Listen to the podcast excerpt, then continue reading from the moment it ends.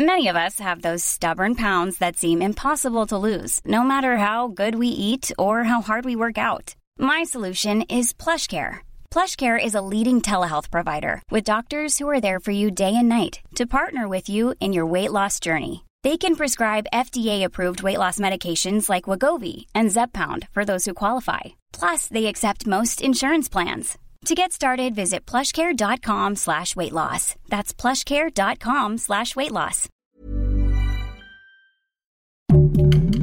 Heraldo Podcast, un lugar para tus oídos. ¿Sabes qué es la Alianza del Pacífico y por qué ha estado sonando tanto estos días? Esto es Primera Plana de El Heraldo de México.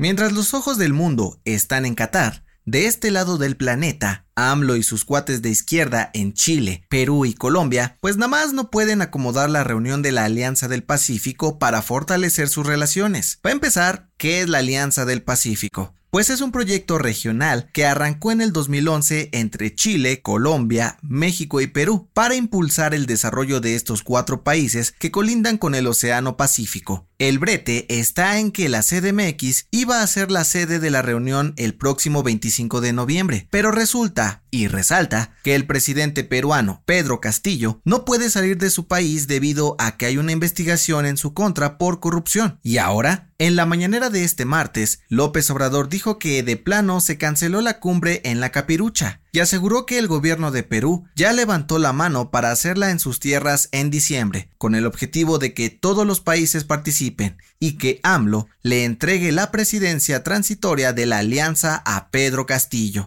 Y aunque la reunión entre estos cuatro países no se llevará a cabo este mismo mes, los presidentes de Chile y Colombia, Gabriel Boric y Gustavo Petro, se lanzarán a la CDMX en los próximos días, junto a Guillermo Jasso de Ecuador, quien está en proceso de adhesión a este grupo, para tener reuniones bilaterales con AMLO. ¿Quieres estar bien informado? Siga Primera Plana en Spotify y entérate de las noticias más importantes.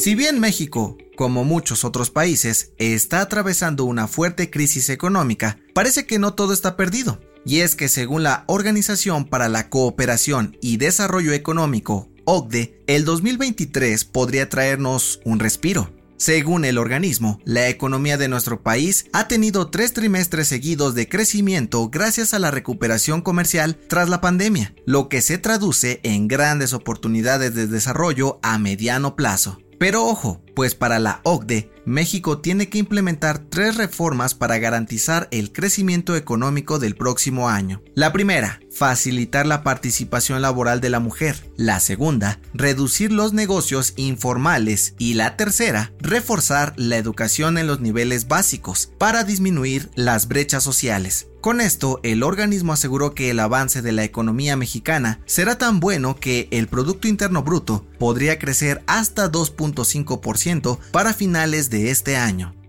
En otras noticias, el Departamento de Justicia de Estados Unidos rechazó retirarle los cuatro cargos de narcotráfico de los que se le acusa al ex secretario de Seguridad Pública, Genaro García Luna. El juicio donde se determinará su culpabilidad será el próximo 9 de enero del 2023. En noticias internacionales, el gobierno de Indonesia dio a conocer que el número de víctimas mortales subió de 162 a 268 tras el terremoto que sacudió la isla el pasado 21 de noviembre. Los equipos de emergencia aún continúan con las labores de rescate en las áreas más afectadas. Y en los deportes, este martes, la selección mexicana de fútbol empató a cero contra Polonia en su primer partido en Qatar 2022. El héroe del encuentro fue Memo Ochoa. Luego de atajarle un penal a Robert Lewandowski, el Tri se medirá a Argentina el próximo sábado 26 de noviembre. Así que a preparar la botana. Y para mañana jueves, los partidos del Mundial serán Suiza-Camerún a las 4 de la mañana, hora del centro de México, Uruguay ante Corea del Sur a las 7, Portugal frente a Ghana a las 10 y Brasil contra Serbia a la 1 de la tarde. Toma nota y no te los pierdas. El dato que cambiará tu día.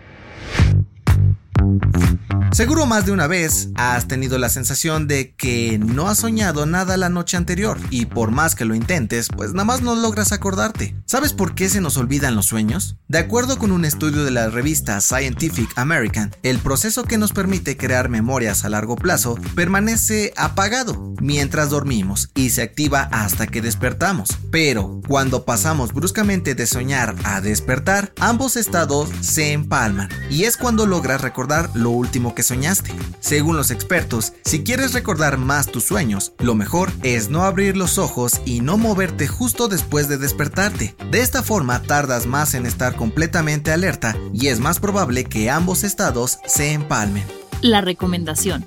¿Eres de los que algún día le gustaría encontrarse a su doble exacto? ¿Crees que puede ocurrir? Pues según la ciencia, no es tan fácil como crees. Escucha el nuevo episodio del podcast Preguntas Tontas para Todos, donde Fergay y Nuria Ocampo platican con el Johnny Depp mexicano sobre este tema. Yo soy José Mata y nos escuchamos en la próxima.